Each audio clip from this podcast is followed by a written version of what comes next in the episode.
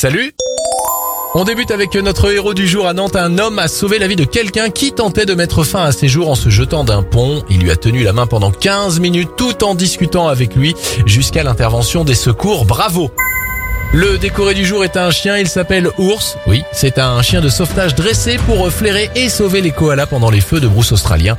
Notre toutou sauveteur a sauvé plus de 100 koalas, il a été décoré et a reçu un prix du Fonds international pour la protection des animaux.